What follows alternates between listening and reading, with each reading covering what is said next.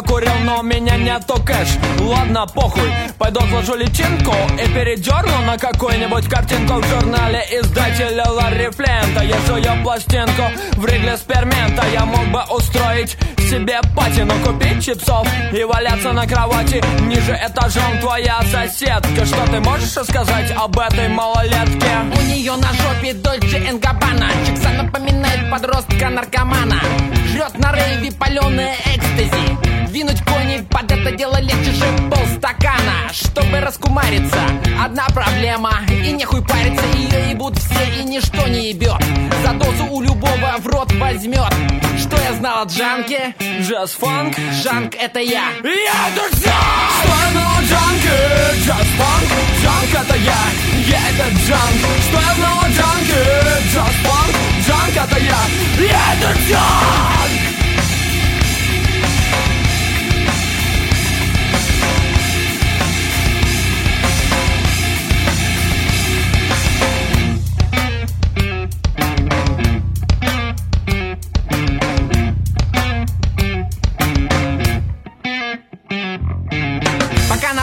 Потом начнет ломать Клевый приход уже бессмысленно ждать Желудок и легкие поменяются местами Вены обросли орущими сосками Дым сигарет с хуй знает чем Что я здесь делаю? И зачем? Я вообще не понимаю, я ли это и какое время года Зима, лето мое сраное тело объявило мне войну Ультиматум, чувак, башен по кубу Что я знал о Джанке? Джаз-фанк? Джанк это я Я это Джанк! Что я знал о Джанке? Drunkard, just one Drunk это я, я это junk Что я знала, junkie, just one Drunk это я, я это junk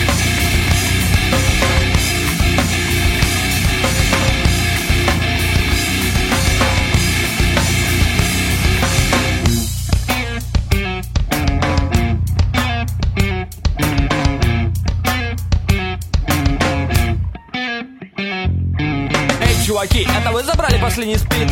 Не обидишь телка, на углу стоит Ну да вон та сука с ярцей на шее У нее и спит, а еще Y гонорея así con los ritmos eh, rockeros, metaleros y un poco rapeados que nos trae el soundtrack de la tercera temporada de The Voice es como damos comienzo a una nueva edición de sinaudiencia.com en Contrabanda FM en esta tarde de miércoles de la parte central del mes de julio del totalmente impredecible año 2022 y en el que damos comienzo a una entrega de Sin Audiencia numerada denominada autoasignada como Sin Audiencia 1010 1010 el que te presenta en el micro de control con su esponja negra roída por los ratones eh, no es otro que Javi aka Hum y en el otro lado de la mesa pues tengo a tres mentes maestras nada más y nada menos para um, ayudarme, para sacar entre todas, esforzándonos eh, colectivamente, este programa adelante. En el micro 1, en el lado izquierdo, según mi visionado de la mesa, tengo a Emilio, a.k.a. Cola Blanca. Buenas tardes, caballero. Muy buenas tardes y calurosas tardes. ¿Qué tal? Sí, aquí estamos en, un poquito menos acalorados que afuera, Mm, estamos un poco menos acalorados también que si estuviéramos en el antiguo contrabanda el año Exacto. pasado, así que pues vamos un poco a respirar ese aire sintético ¿no? que, que nos entra por esas rejillas que tenemos en el techo. En, el, en la parte central de la mesa, con su espuma verde, reluciente, nueva y con, y con además pues un micro que se llama número 3, tengo a mi habitual partner, Jordi. Buenas tardes, Jordi. Muy buenas tardes. Hoy, hoy te estás, estás flanqueado, o sea, por un lado tienes a Cola Blanca y por el otro a otro que te voy a presentar ahora, tío. O sea, Sí. no, no te puedes quejar, aunque me tengas a mí enfrente, estás, estás bien acompañado. Estoy bien acogido, estoy aquí recogidico. Eso. Y en el micro 4, en el lado derecho de la mesa, mirando desde mi óptica, volviendo de nuevo después de una visita que mm, es relativamente reciente y con lo cual pues eh, podemos constatar que quizás este hombre quizás le está volviendo a pillar el gustillo a la comunicación, no lo sé. Micro 4, espumilla de esas baratas de anti-COVID. Eh, buenas tardes, el puto webmaster a.k.a. Juan Carlos Cordero. ¿Qué Muy tal, buenas señor? tardes. Pues nada, aquí, contento de estar por aquí. Y el otro día estaba yo pensando en The Voice, Sí. precisamente, no por nada, luego comentamos.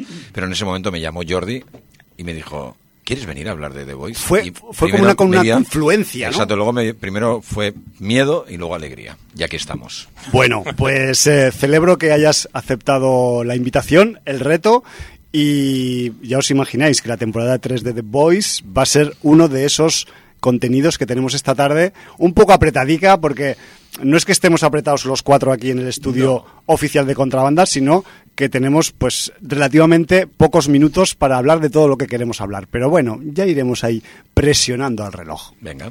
Pues sí, señor. Vamos a empezar rápidamente. Hoy hay poca eh, colaboración de la sin audiencia. ¿Quieres Como decir que ya, se, playa. que ya se están yendo de Está vacaciones? Sí. mucha gente de vacaciones. Qué sí, sí. mamones. Mucha gente aprovecha julio ya y hace bien porque está haciendo un tiempo estupendo, quizá incluso demasiada calor, pero bueno, siempre es quejarnos por vicio. Cuando hace mucho frío, que hace mucho frío. Cuando hace por mucho calor, supuesto. que hace mucho calor. Bueno. Sí. Lo normal es Hay que quejarse. Pero hay una persona que no falla nunca. ¿Quién es? Chemix. Grande Chemix. Y ahí está Chemix diciendo muy buenas, terminada The Voice y creo que para mí superior esta tercera temporada que la anterior, aunque esta serie está manteniendo el gran nivel que tiene siempre. El primer episodio de lo más perturbador, descarado y macarra que se ha visto este año. Nuevos personajes, nuevas vueltas de tuerca y en fin, brutal. Y también de Amazon y con Chris Pratt como protagonista y produ- produ- producida por Antoine Fuqua, The Terminal List, The Terminal List, una serie que me ha sorprendido gratamente. Aquí vemos a Chris Pratt vengativo y sin ningún tipo de escrúpulos. A pesar de ser muy típica y tópica, es muy entretenida. Si le quieres sacar cosas malas, se las vas a sacar, pero como ejercicio de entretenimiento es más que correcta. Netflix estrenó Malnacidos, por fin. Mm, joder. Ha, ha tardado, ¿eh? Sí, un poco. Película española de zombies ambientada en plena guerra civil. La película es bastante correcta con un guion original para el tema que trata y unas actuaciones correctas. He de decir que me sacó un poco de la película un efecto especial que es una nube de polvo rojo cuando impactan los disparos que me pareció excesivo y que le quita credibilidad. Pero bueno, aparte de esto es entretenida. ¿Tú recuerdas eso? Porque tú la viste en pantalla grande. Sí, claro, yo la vi en el festival de Sitges, si no recuerdo mal. Y no, pues es el típico efecto de pulverizar la sangre con el balazo. Vale. ¿Y se ve muy digital? O... Bueno, se ve muy, muy spray. O sea, no, sé, no es que se vea digital, porque no deja de ser un, un efecto de aerosol, pero colorado, rojo.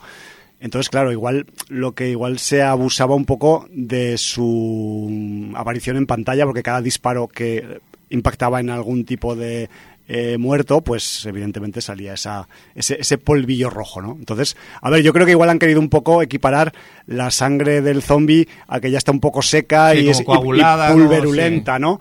Pero bueno, eh, sí que es verdad que, claro, dices, esto solo se puede hacer digital. Y entonces, pues claro, hay gente que le puede causar un poco de controversia, pues como es este caso. Y dice, y por último, parece que Mike Flanagan viene con la caída de la casa Usher para Netflix. Una excelente noticia. Saludos. Pues saludos, Chemix. Sí, señor. Y dicho Saludacos. esto, vamos rápidamente con algunos estrenos que vienen esta Algunos estrenos. Eh, yo diría que hay tres, ¿no? Que podemos hablar de ellos, ¿o qué? Eh, sí, o incluso cuatro. Vale, Pero pues bueno, yo, yo, yo voy a- digo los tres que llevo y tú me dices el cuarto. yo me extenderé de- en uno que vi en pase de prensa. Ah, vale. Así que empezamos el rollo ya así de buenas a primeras, empezando ya fuerte el programa. Tenemos una película de suspense y acción eh, americana, 122 minutos, que se llama El agente invisible, The Grey Man.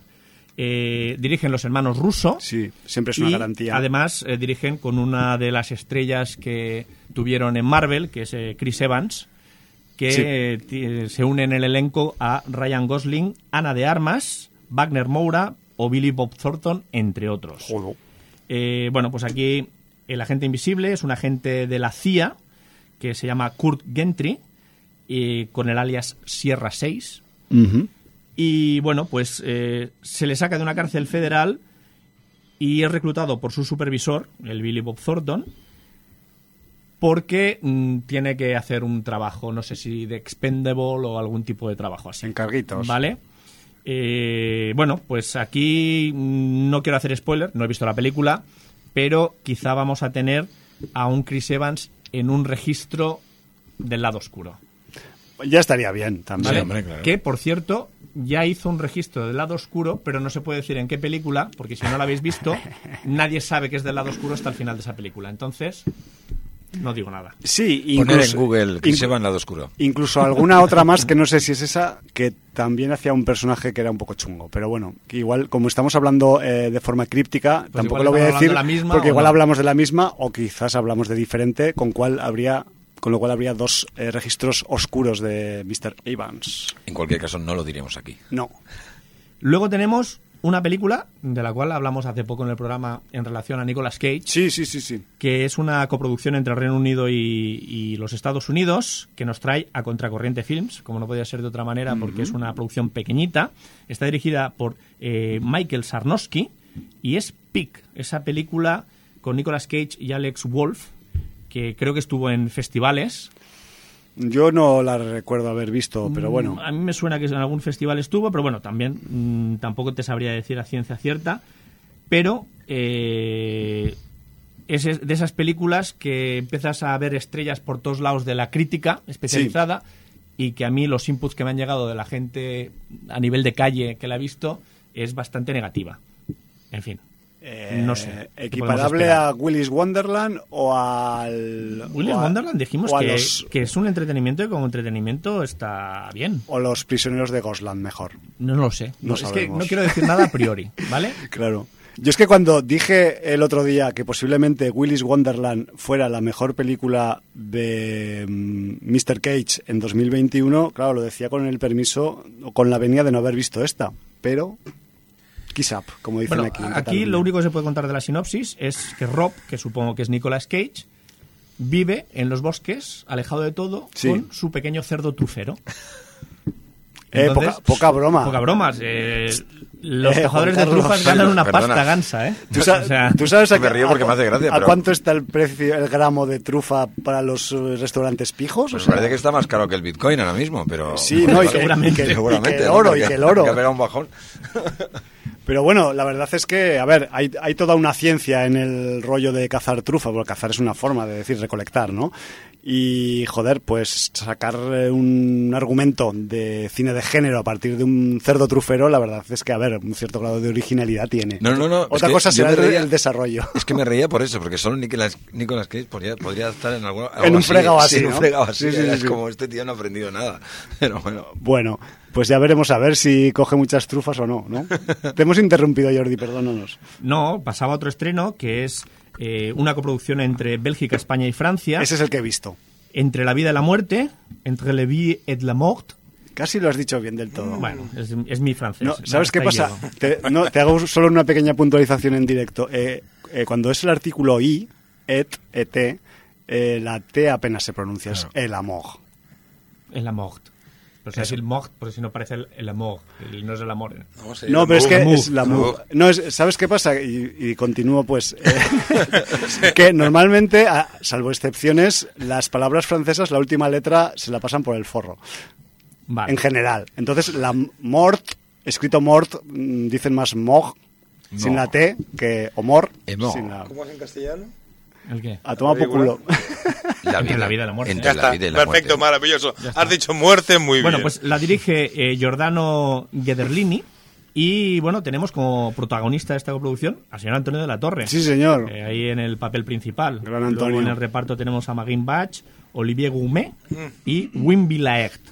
Eh, bueno, pues aquí la tenemos. Yo no contaría mucho de la No, sinopsis. de hecho, yo tengo una sinopsis propia. Como, Vale, como la has visto, pues como suelo tener. tú, porque Sí, sí, ya la sinopsis que hay aquí cuenta mucho. Sí. Entonces, Por- eh, pues tú Por- mismo. porque además es una película eh, pues un poco particular porque dices bueno eh, vale que nos mola mucho también que los eh, actores y actrices del Estado español pues eh, vayan a hacer sus producciones por ahí no y que y que también que venga Nicolas Cage a Croacia a rodar que parece Mallorca y todo ese rollo, o sea que haya movimiento y circulación. Y claro, pues ver a Antonio de la Torre en una producción franco-belga, aunque también es coproducción española, como podremos ver eh, más adelante, pues siempre, siempre mm, pues mm, destaca, ¿no? Y además si es en un registro que es, ya os lo puedo asegurar, de género aunque pues tiene su carga de drama porque a veces el suspense también eh, tiene carga de drama no Eh, entre la vida y la muerte lo que nos cuenta y voy directo a la encía ¿eh? es la historia de un español que vive en Bruselas que se llama Leo Castañeda, trabaja de conductor del metro de Bruselas en la línea 6 y eh, una noche currando, pues ve fatalmente como un joven se lanza a las vías del tren justo delante de él, justo delante de su vagón principal del, del convoy, ¿no? A partir de aquí, la vida del Leo, pues eh, dará un vuelco y algunos episodios más o menos violentos de su pasado volverán para llamar a su puerta en su actual vida aparentemente estable y estándar que tiene en Bruselas.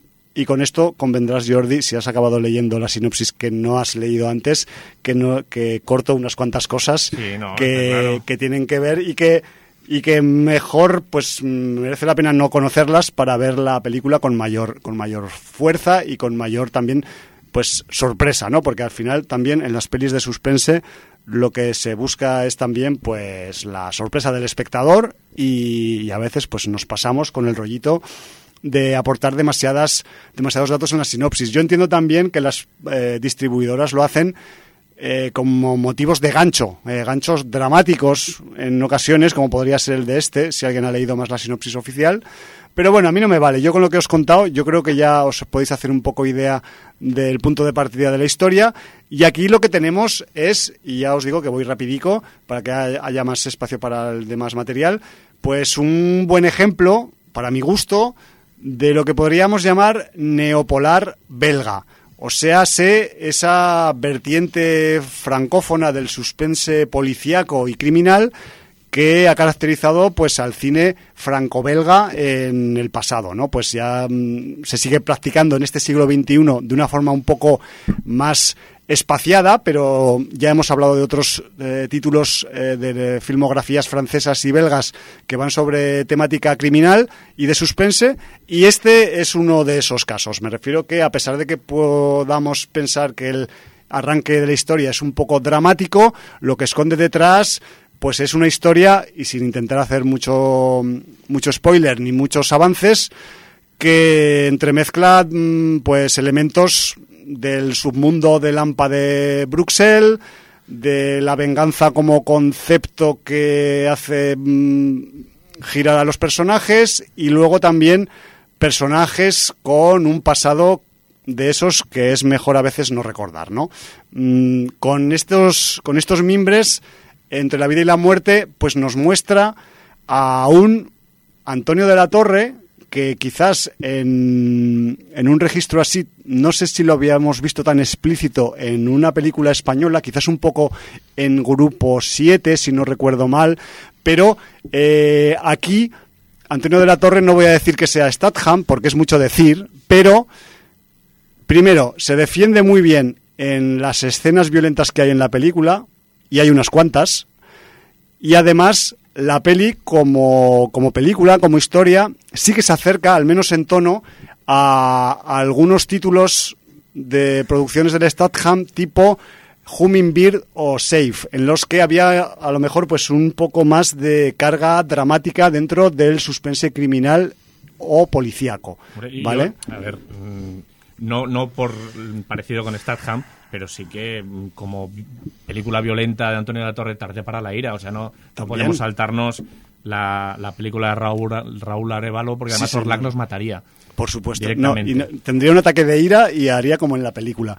Eh, pero bueno, a lo que me refería Jordi con esto es que aquí hay más también escenas de, sin hacer spoilers, de mm, enfrentamientos cuerpo a cuerpo, de mm, enfrentamientos cuerpo a cuerpo en espacios reducidos como cocinas de pequeños pisos, que nos recuerdan un poco alguna que otra escena que hemos podido ver en Bourne o algo similar. Mm, mm, Me refiero que, que el registro de, la, de algunas escenas violentas van en ese, en ese sentido. Escenas de asedio en las que unos personajes están acechando a otros y se las tienen que eh, pues eh, apañar para usando elementos de la- del entorno del ambiente pues salir un poco airosos de la situación a ese tipo de registros me refiero no y aquí pues el Antonio pues está está está potente y, y yo qué sé pues nos da una una una faceta de su eh, acting que quizás pues eh, no habíamos visto tan desarrollada a nivel de acción al menos en, el, en sus intervenciones de aquí de más de, de España, ¿no? Y además, eh, muy curioso que eh, Antonio de la Torre, antes de hacer esta producción, pues no sabía ni papa de francés y el tipo se empapó con entrenador particular y ese rollo, pero se curró un aprendizaje express del idioma para la peli y luego, pues como hace también, no se oculta en la película, de inmigrante español en Bruselas, pues queda hasta bien, ¿no? Que no, que no tenga toda la corrección de pronunciación perfecta y ese rollo, porque así le da pues una más credibilidad, ¿no? Lo cual también pues es de, es de destacar. Como curiosidad, que hay algunas curiosidades de, de esta Entre la vida y la muerte, diré que quien conozca al músico y disjockey francés Laurent Garnier, Laurent Garnier se ocupa del soundtrack de, de Entre la vida y la muerte en un registro que no tiene mucho que ver con su actividad como, como productor de electrónica. Se acerca un poco en algunos momentos a pasajes electrónicos, pero, pero mm, queda un soundtrack que es bastante eh, pues eh, estándar sin pensar que puede haber sido pues eh, creado por un productor de electrónica y luego también es muy curioso que claro evidentemente la historia de entre la vida y la muerte pasa en Bruxelles en Bruselas.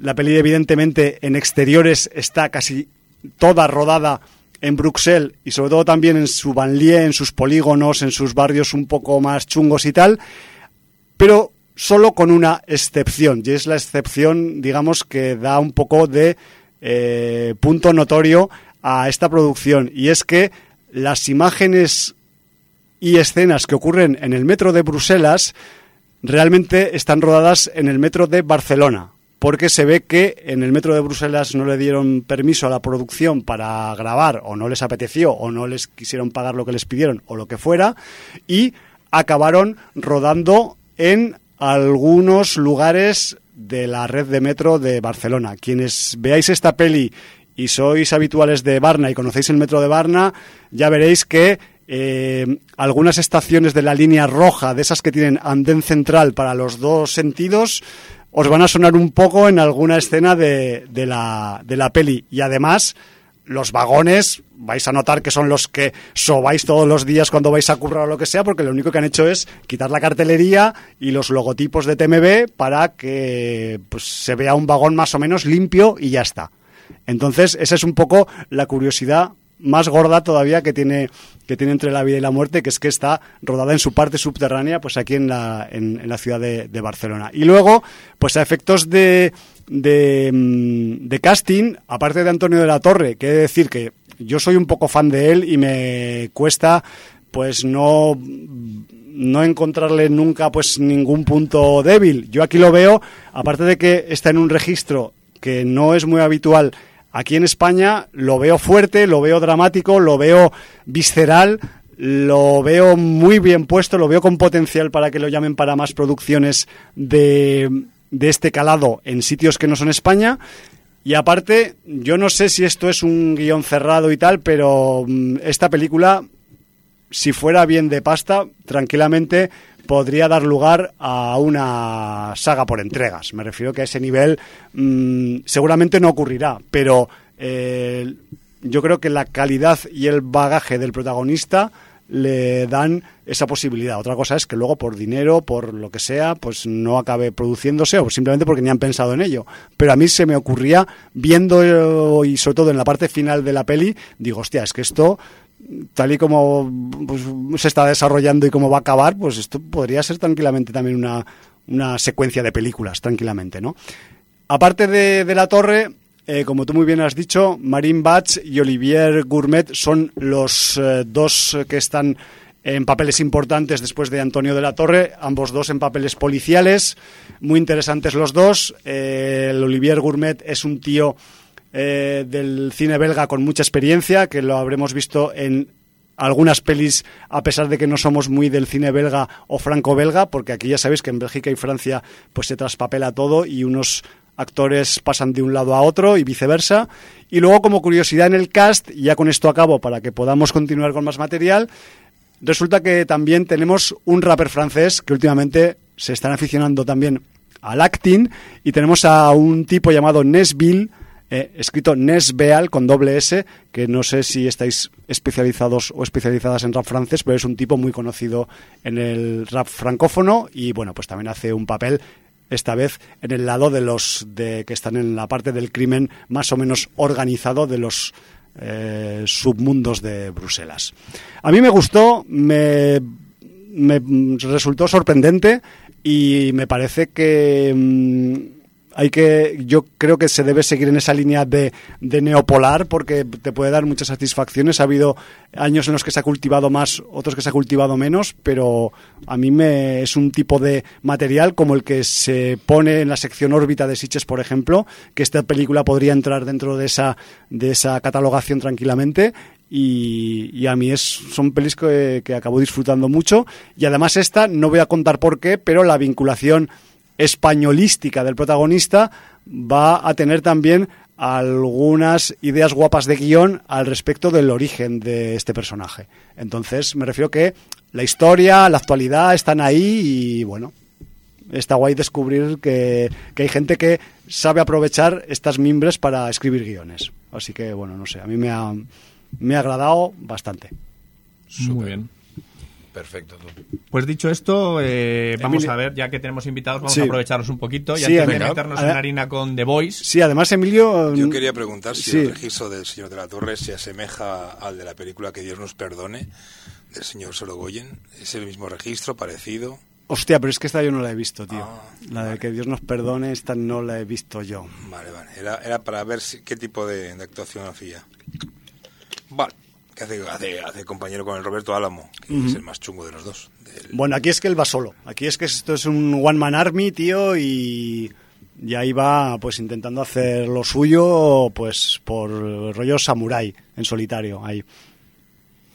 Pues dicho esto, yo quería preguntar a, a Juan Carlos y a Emilio si querían, antes de entrar en el debate de The Voice de esta temporada 3 que ha acabado muy en alto, a pesar de que hay gente que no sé por qué se ha metido con el cierre y el final de la serie, no lo he entendido. Bueno, yo igual me meteré un poco luego, para generar debate sobre Ah, todo. Vale.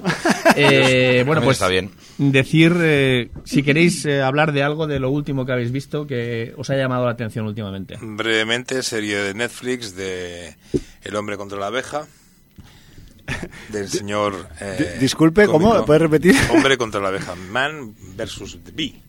O sea, va, va en serio esto. Sí, sí, Vale, sí. vale. Son Eh, diez Cuando te diga el protagonista lo entenderás. Mr. Bean, eh, son 10 capítulos. Rowan Atkinson. Rowan Atkinson. Ah, vale, Son 10 ese es esa, vale, Es una, una- un, un experimento de Netflix porque es un capítulo inicial de 22 minutos el primero, me parece que es, y el resto son 10 minutos cada episodio, que si lo juntas es una hora y media de película. Y lo han puesto en serie, lo han puesto en, en capitulitos, en capsulitas. Eh, antes he hablado con Jordi y ha dicho que es algo insufrible porque le pone de los nervios.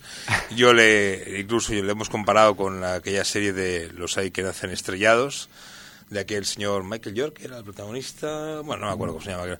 Es eh, el, el, el, el te pone al límite de las situaciones absurdas de- de- de- del patanismo, del, del, hombre inútil, de, de lo absurdo, ante situaciones que, que se le van de las manos.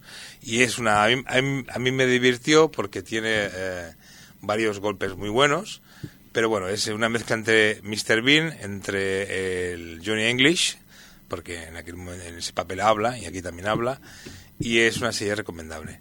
Eso es lo que he visto yo de Netflix. Muy bien, pues nos, nos quedamos con la recomendación parcial de Emilio. Hombre. Me parece que era Mike- Michael Crawford.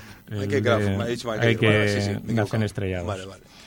Yo es que estoy buscando un- una cosa que vi el otro día, un poco, un poco rara, y es que hay un, bueno, hay un canal de YouTube que se llama Agent Mystery Meat, Meat, eh, que no, por si no lo pronuncio bien, y han hecho un pequeño, bueno, un pequeño corto. Aquí pronunciamos mal todos. estás no te sí, sí, terco, preocupes. sí, no, y por- aquí ya vas con, con por, mil ojos. por si alguien luego lo busca, pues Agent Mystery Meat, Meat, eh, que se llama Legend a Dragon Ball Tale, eh, Full Film.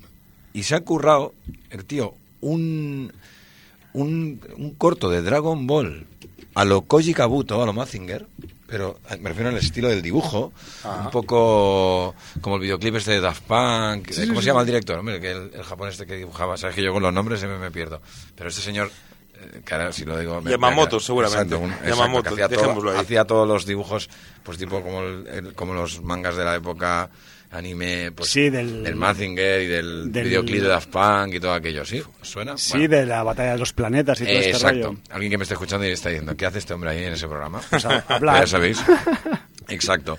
Pues se ha currado un corto, Legend, eh, a Dragon Ball Tale. Yo de verdad me gustaría que lo, que lo vierais porque está Lo veremos, lo veremos. Es un corto que eh, en el cual hay un hay una pelea, básicamente dura muy poquito, hay una pelea, pero salen personajes un poco a destiempo, si, siguiendo la saga de Dragon Ball Z y tal. Es un homenaje, pero está curradísimo. Y se lo ha currado, pues eso, un chaval claro, con sus amiguetes y está muy, muy trabajado. Yo lo recomiendo, ¿eh? Legend a Dragon Ball Tale. Gonagai, querías decir, Gonagai. eh, Gonagai es el ese. creador de Mazinger Z. Pues, pues este, seguramente, ¿vale? Que no, no recordaba el nombre, ya queda fatal. Pero de verdad, mirad este corto porque eh, tanto si os gusta Dragon Ball como si no, o al revés, como si os gusta La animación en la general. animación en general, Claro. muy chulo, sobre todo el estilo. Eso sí lo que he visto un poquito curioso, aparte de haber acabado, eh, por supuesto, The Voice. Como no podía ser de otra manera, que hoy hablaremos largo y tendido. Estoy viendo alguna cosita más, así más en plan familiar. Eh, pues hay una serie que se llama Intimidad, no sé si os suena. Eh, pues sale. idea. Pero no sé, tampoco. Ni me está gustando ni me está disgustando. Está bien, es para, para verla un poquito así antes de ir a dormir y ya está, entre semana. Tampoco perder Las, mucho tiempo. las cosas de ver antes de ir a dormir. Sí, lo Yo- que pasa es si- que me hace, si me hace especial ilusión porque sale Mar Martínez.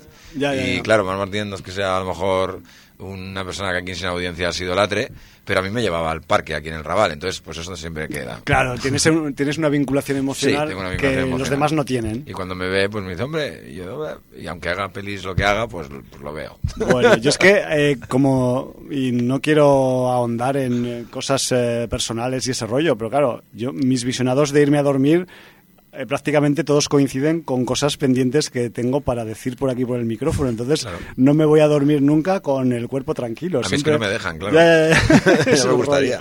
Bueno, en cualquier caso, eh, Jordi, Emilio, Juan Carlos, antes de meternos con The Voice, tenemos agenda también. Si no os importa Venga. un momentito de agenda y luego si acaso nos metemos con ese rollo y con otros rollos que puedan venir después, como alguna serie del universo Marvelita, que no sé si llegará a entrar, pero bueno, no digo ni cuál es por si acaso, aunque tiene que ver con una M y una S. Pero bueno, eh, en cualquier caso, agenda, agenda que seguimos con este mes de julio vertiginoso para, para eh, los eventos de género, con, con fantástico terror y ciencia ficción, sobre todo en formato cortometrajístico, pero también en algunos con largometrajes. Eh, lo primero que tenemos este próximo fin de semana es la segunda edición del Overlook Festival, un festival que nació el año pasado en Barcelona, no confundir con el Festival de New Orleans del mismo nombre, porque Overlook es un nombre tan mítico y tan recurrente que se usa en más sitios del mundo, aparte de aquí en Barcelona, para ponerle nombres a, festivales, ¿no? Entonces, que sepáis que el eh, Overlook, en su segunda eh, edición, pues se va a volver a celebrar en las instalaciones de los Lluïsos d'Horta, que es un lugar en el barrio de Horta en el que pues se pueden hacer proyecciones y que tiene un auditorio equivalente al de un cine y el Overlook volumen 2 pues empezará el jueves, miento, he dicho el viernes antes, con la proyección de La diosa reflectante de José Martos como, como mm, prólogo a lo que se empezará a ver desde el viernes 15 en adelante y después del 15 vamos a tener eh, The Toys That May Us, un documental sobre el merchandising de las pelis de Star Wars. Tendremos un cortometraje, que casi es mediometraje, eh, fan-made de Batman, titulado Batman Dying is Easy, que es del año pasado. Eh, tendremos también eh, la entrega del premio Aleta de Tauró, Aleta de Tiburón, creo que es así en catalán, eh, corregirme si no me equivoco, Lo has dicho perfecto. a- al señor Carra eh, Elejalde por su, entiendo que por su aportación al género, entre otras cosas, aparte de a las comedias de chascarrillo, que eso supongo que por eso no le premiarán. También tendremos el viernes pro- proyección de la película Granja Maldita de 1987, también basada, Jordi, en un señor que aquí pues eh, conocemos bien de cerca en los últimos tiempos, llamado H.P. Lovecraft. Esto lo que La, la vi corresponde... de estreno en el cine. La llegaste a ver, Granja Sí, en el Sangrienta. Paseo de Gracia, arriba, no me acuerdo cómo se llamaban los cines que había ahí. Sí, además eh, montaron un- una especie de diorama muy chungo que era como una, un trozo de granja, De con unas cortinas claro. oscuras y tal, que entrabas y no había nada, o sea, solamente te quedabas a oscuras, ¿no? No había un Y cerdito por el otro lado y, o alguien abría la que era una, una cortina Sí, sí, oscurite sí. de esos y nada, bueno, un poco para darle un poquito de presencia, pero nada de más. un poco de presencia y, emo- y emoción. Pues que sepáis que quien quiera recuperar a esta eh, película del año 87 del siglo XX, pues la, la puede repescar en los Juisos de Horta este próximo eh, fin de semana. Os he dicho lo del viernes, lo del sábado no es menos interesante. La película Batman de 1966, la, eso, la de los años 60 del siglo XX.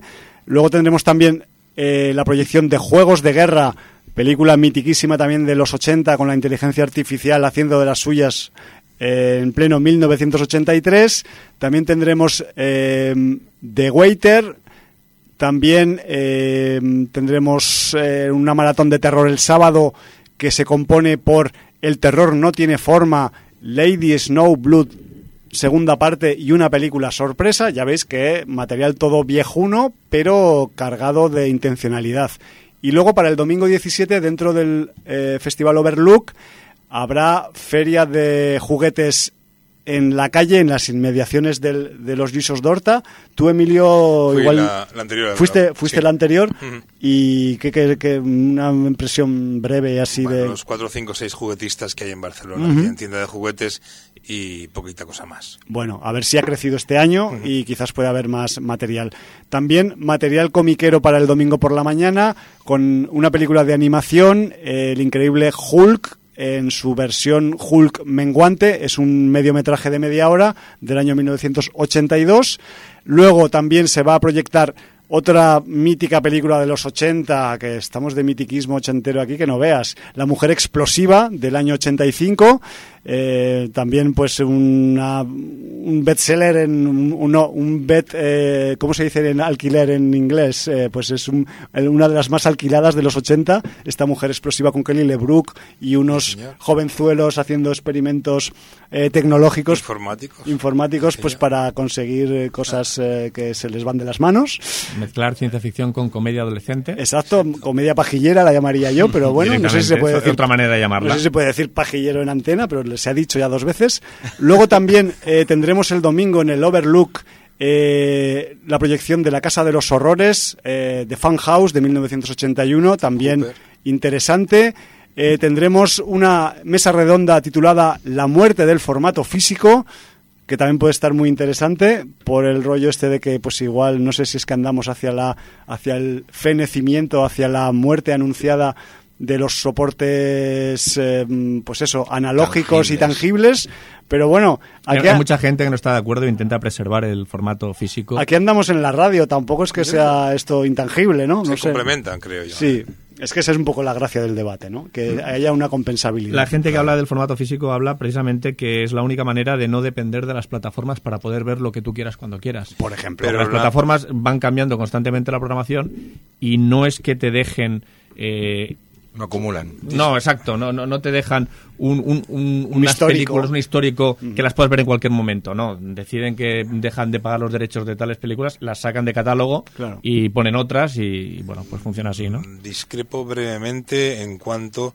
al que tiene la película en formato físico y que el que no la tiene dice dónde la puedo ver en tal plataforma, eso haga que luego esa persona se compre en físico la- la- las películas. Es decir, que no está, lo que decía, no está reñido. No es una causa-efecto. No, no, no está reñido. No lo he dicho en ese sentido, lo he dicho No, no, que, que el que defiende el formato, el, el formato físico lo defiende, no lo estoy haciendo yo, ¿eh? Hay, hay varias- por ejemplo, Chema, Ponce. Sí. Chema Ponce es eh, defensor del formato físico y alega que una de las razones es que, primero, que a él le gusta ese, fetiche, ese fetichismo claro. de tener la película en formato como eh, físico, pues poder vale. tocar con la Claro. carátula, con todos los extras que puede llevar, que incluso a veces la carátula pues es metálica y de Superman ahora ha salido la carátula metálica y se la ha comprado en carátula metálica cuando ya la tenía en otra carátula o el Blu-ray, o sea, es, es una especie de coleccionismo, pero que además lo que dicen es que a ellos les permite no depender de ninguna plataforma a la hora de poder ver una obra que le interesa. Pero curiosamente aquella persona que no tiene ese formato físico en casa Sí.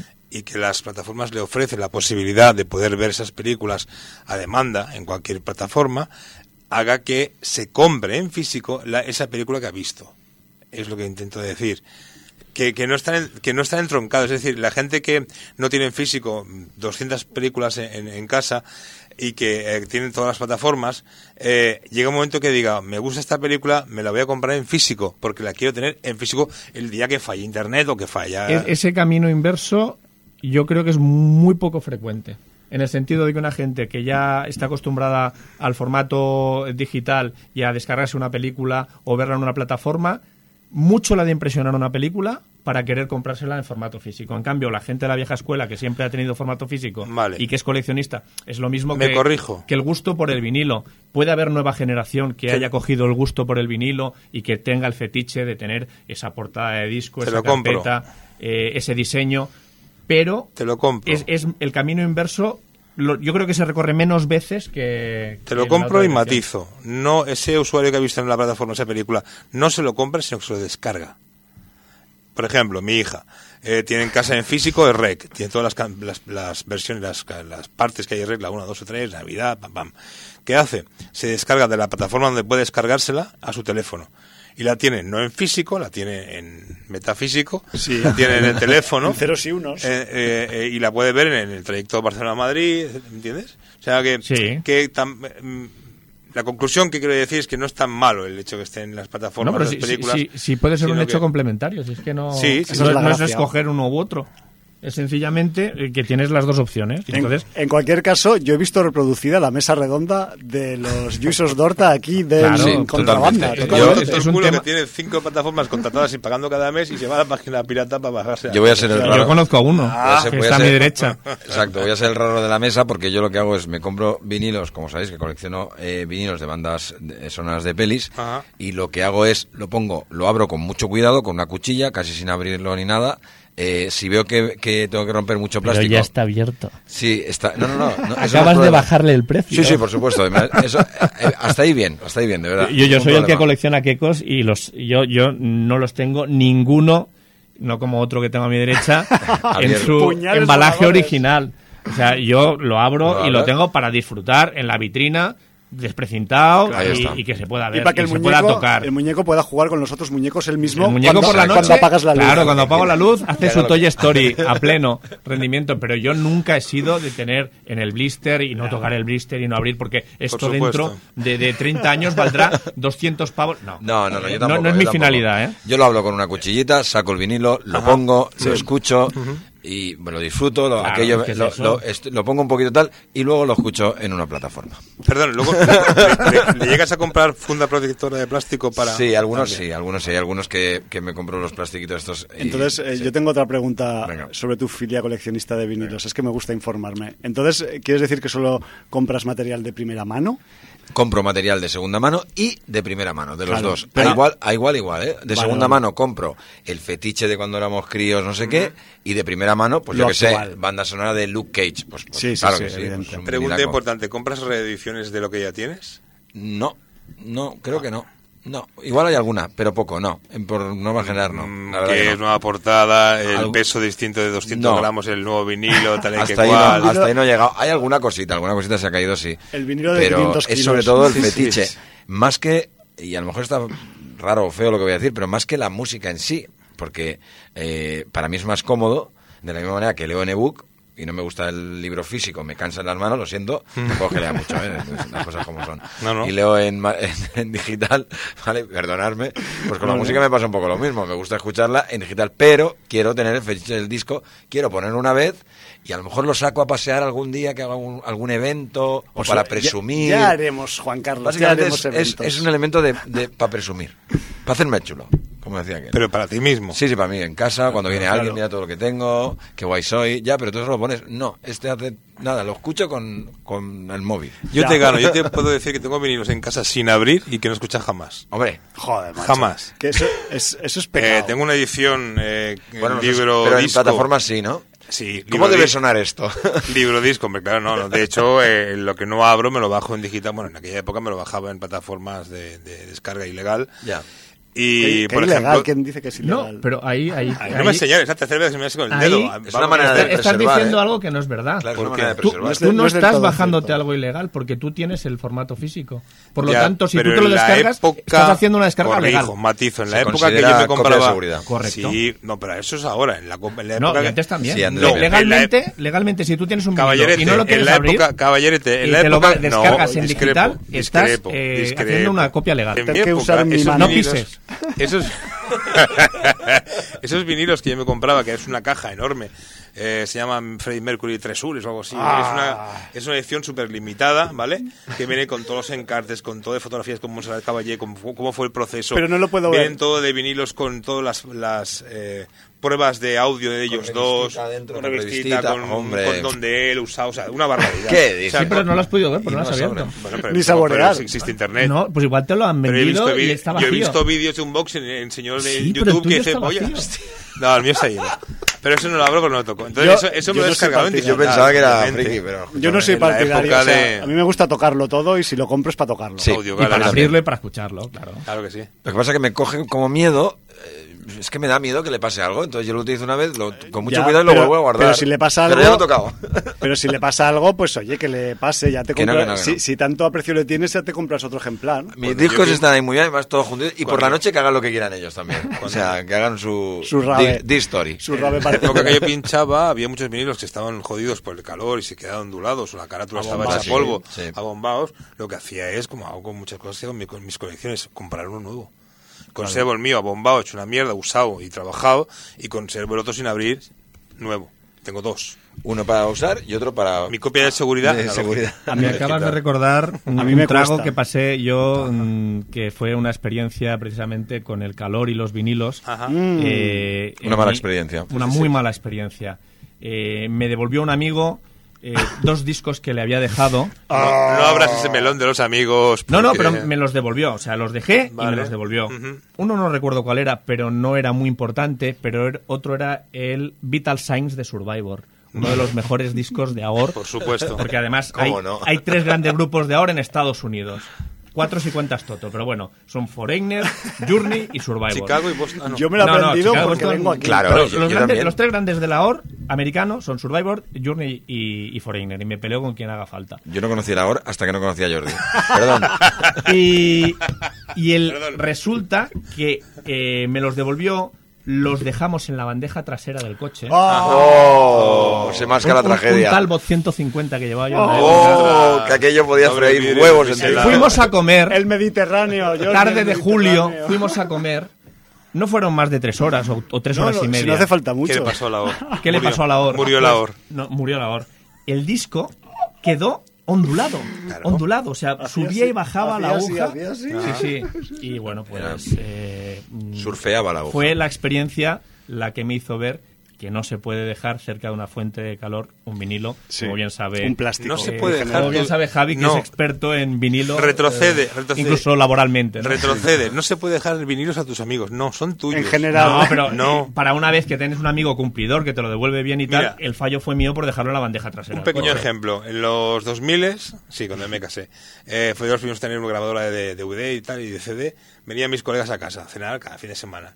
Y, y de mi videoteca o, o mi- de mi CDoteca venían todos y decían, ay, oh, déjame este, déjame el otro. No. Pues yo no les dejaba nada. Durante lo que duraba la cena en sí, Les hacías una les copia. hacía una copia ¿Ves? en DVD y con carátula impresa y todo. Bien y se iban con el CD hecho como si fuera nuevo. yo te digo una cosa, yo llego a ser amigo tuyo en esa época y a mí me haces una copia, y te lo digo en serio, me haces una copia Me- y, me- y me quieres. la imprimas y me la firmas Sí. y para mí eso es mejor que Claro, original. Así sí, de sí. claro. No, porque tengo gente que a la que le he dejado DVDs, por ejemplo, y que luego con el tiempo y de su casa, y he dicho, esa película es mía. No, no, suena. es mía, no, perdona, es mía. Y te digo dónde hay un, tal cosa, tal sitio, y es mía.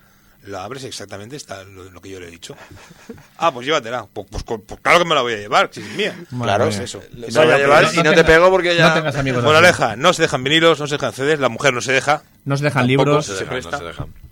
Bueno, en cualquier caso, estábamos hablando del Overlook Festival. Que lo sepáis, que no, nos hemos ido por una branca, por una rama, ¿no?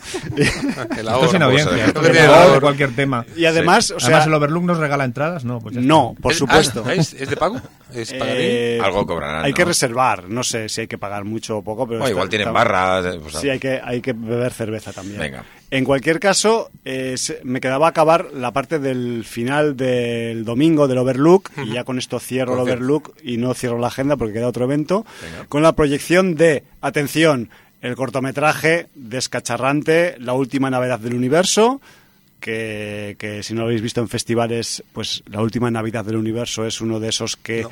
eh, pues es bastante cañero y que ha causado sensación desde 2019 en adelante en muchos festivales. Y luego tendremos la proyección de otro clásico, esta vez no de los 80, sino de los años 30 Toma del siglo XX, como es Freaks, la parada de los monstruos. Oh. Después de esto, concierto de Danny Rotterbrain y los Monster Rockers, que servirá para cerrar esta edición número 2 del eh, Overlook Fest.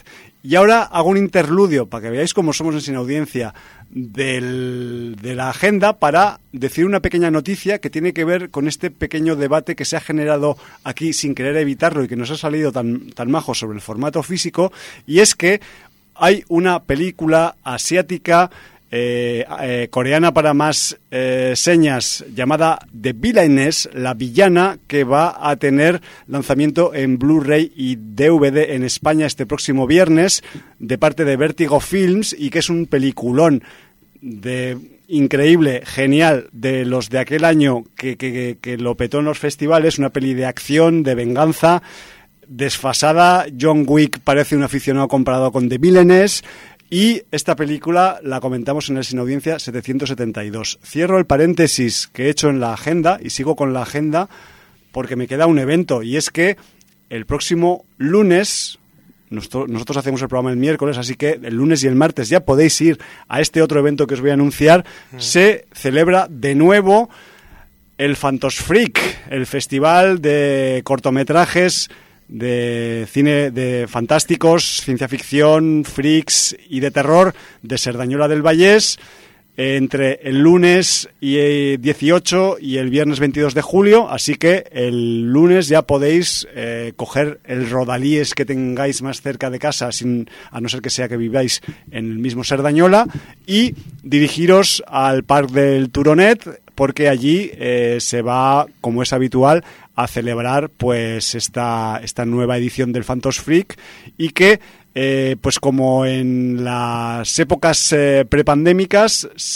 cada sesión de cada uno de los días de la semana en las que se proyectarán los cortos habrá también una actuación musical de aperitivo antes de los cortometrajes. Y esto sí que es gratis en el parque, al aire libre, eh, con pantalla doble para que la gente se pueda poner a un lado y otro del parque y ver eh, los cortos independientemente de dónde estés ubicado dentro del parque y que sepáis que en torno a partir de las más o menos 9 de la noche comenzará eh, el concierto y, y en torno a las 10 menos 10, 10 menos 5 empezarán las proyecciones con los cortos. Eh, repite, repite los datos, has dicho. Eh, Phantos Freak, edición número 23, Ser- Serdañola del Vallés, a partir del lunes 18, 21 horas. Y si queréis información de dónde está el Parque del Turonet, miráis el mapa. Claro. Y si queréis saber qué cortos se proyectan cada día, www.fantosfreac.com. Fantosfreak.com. Molt bé. Exacto, es uno de los eventos veraniegos más destacados y yo os lo siento mucho por lo- todos los otros porque los quiero a todos, pero a mí este me hace especial tilín en mi negro corazón y yo siempre intento ir todos los días que puedo, que no son muchos por la vorágine laboral, pero un par de días o tres suelen caer cada año y este año no va a ser menos. Porque además este, el año pasado había que reservar eh, butaca o silla por el tema de las pandemias y esos rollos, así que este año vuelve a ser de nuevo eh, abierto al público completamente, no hay que reservar, no hay que hacer ningún tipo de pirueta administrativa ni de ningún tipo y simplemente ir a disfrutar o a padecer esa selección de cortos que hace eh, el equipo de Phantos Freak, que son maravillosas y maravillosos. Pues dame un toque, que igual me acerco contigo. y todo. Yo iré el lunes, Sí. ya hablamos luego. Pues sí, hablamos luego, 18. Sí, sí. Bien bueno. Y con esto cierro la agenda, que no lo había Sí. dicho. Vamos a entrar con The Voice porque nos vamos a quedar sin Sí, tiempo sí, al sí, final. vamos pero antes, eh, una recomendación que nos ha hecho Jordi Vaquero A de ver. una película eh, de Taiwán que se ha estrenado en Netflix. Se llama Maleficio. Me la apunto. Eh, está dirigida por Kevin Ko y guionizada por Kevin Ko y Chi Wei Chang. Y es un phone footage de tres amigos que eh, se dedican a desmontar sobrenaturales. Ah, Bien. Pero durante la visita a una secta viven una extraña circunstancia que a lo mejor no pueden desmontar. Venga. Ahí lo dejo. Me gusta. Me dijo Jordi que era un menos a más y acaba muy alto. Y yo como sé que estas cosas a ti te gustan, Me agradan. pues eh, Incantation, 110 minutillos Me retuercen y en la Taiwán, silla. Sí, ¿vale? señor. Pues te lo agradezco. Pues Os vamos a, agradezco. vamos a darle ya la torrada con The Voice, ¿no? Sí, Porque señor. yo creo que, Señor, señora, vamos con The Voice. que además The Voice- tenemos esa discrepancia del capítulo final que me ha llamado la atención. Y The Voice tiene formato físico, ¿vale? Que viene de un cómic, así que tiene formato Exacto. físico. ¿vale? Sí, señor. Cosas como son.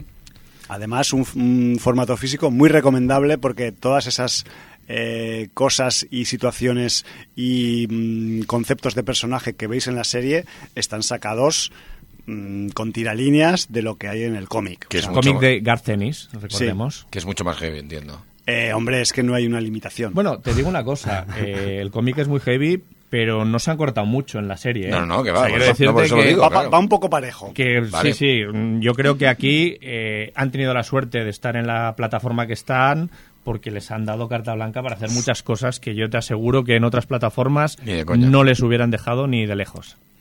Bueno, eh, ¿por dónde queréis que empecemos? Porque son estos ocho capítulos. Yo simplemente, a modo introductorio, voy a decir que si la temporada 1 y la temporada 2 habían estado en su punto y ascendentes, aquí hemos tenido pues una temporada incendiaria, atrevida, sobresaliente en general, por satisfacción y por diversión proporcionada.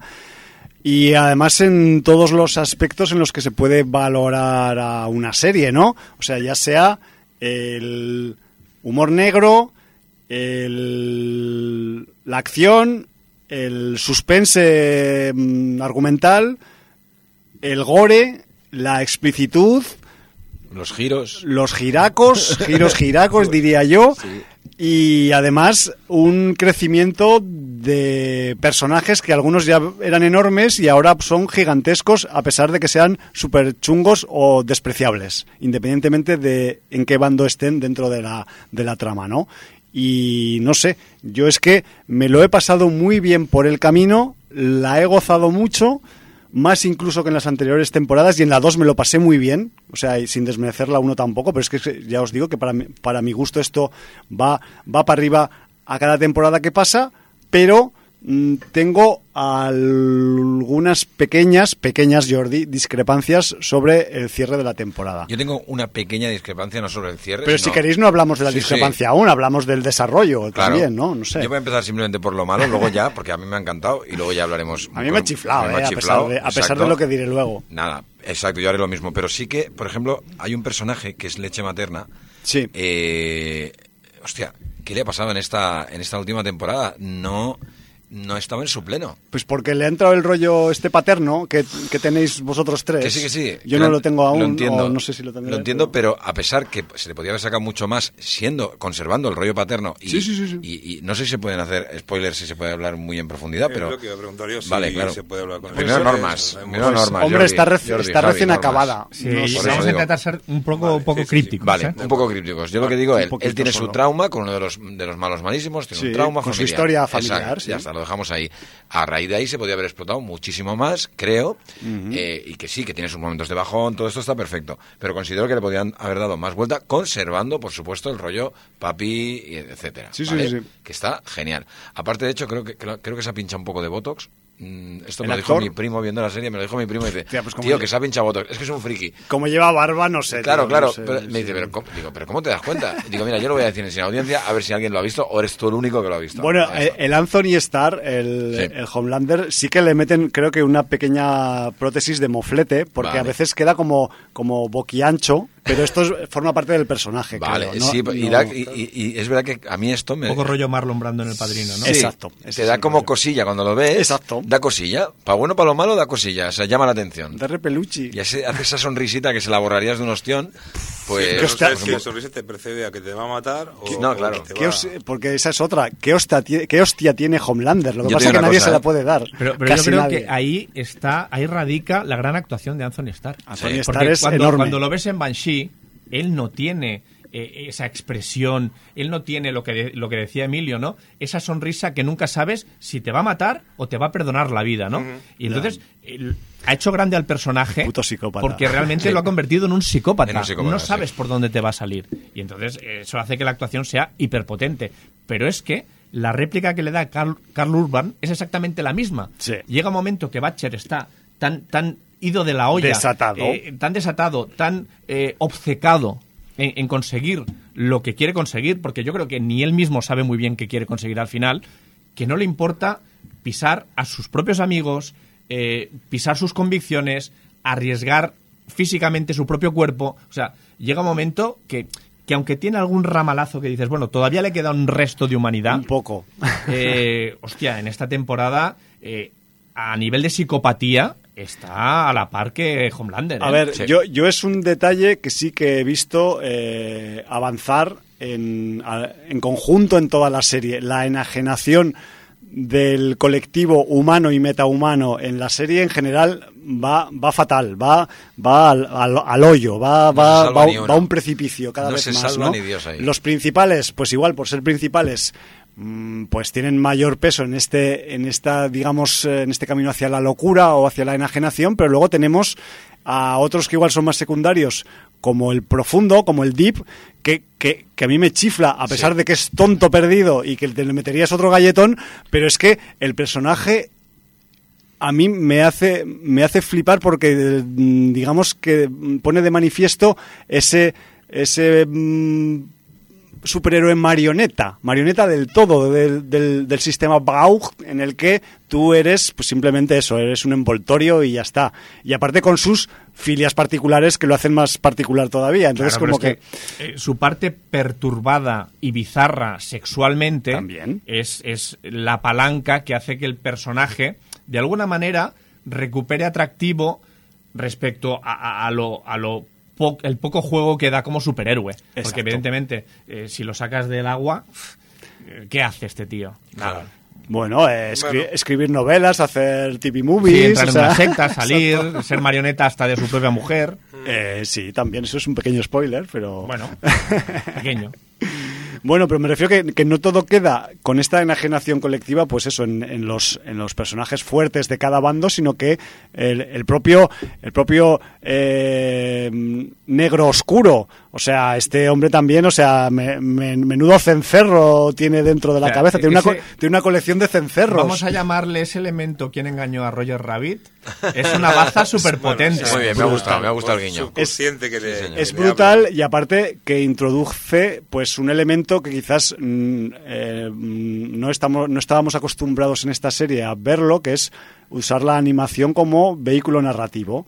Claro. Entonces, eh, vale, todo va a partir de lo que uno piensa dentro de su cerebro, pero mm, este, esto da pie a que chicas, chicos, que no hayáis visto la temporada 3 de The Voice, tengamos partes de animación integradas con eh, personajes reales dentro de algunos capítulos. Y, y que un personaje que, pues como ya sabemos, no habla, no habla ni nada, cómo se llega, vamos a decirlo así, sin esto, a expresar. O sea, Exacto, cómo se con manifiesta. este- cómo se Sí, manifiesta, sí, sí. cómo se expresa y se explican muchas cosas con esta animación que dice Javi. Pues sí, además eh, eh, algo muy dramático, ¿eh? pero bueno, de- dentro de esta enajenación colectiva, pues queda como un, como un drama más, ¿no? De todos los que hay.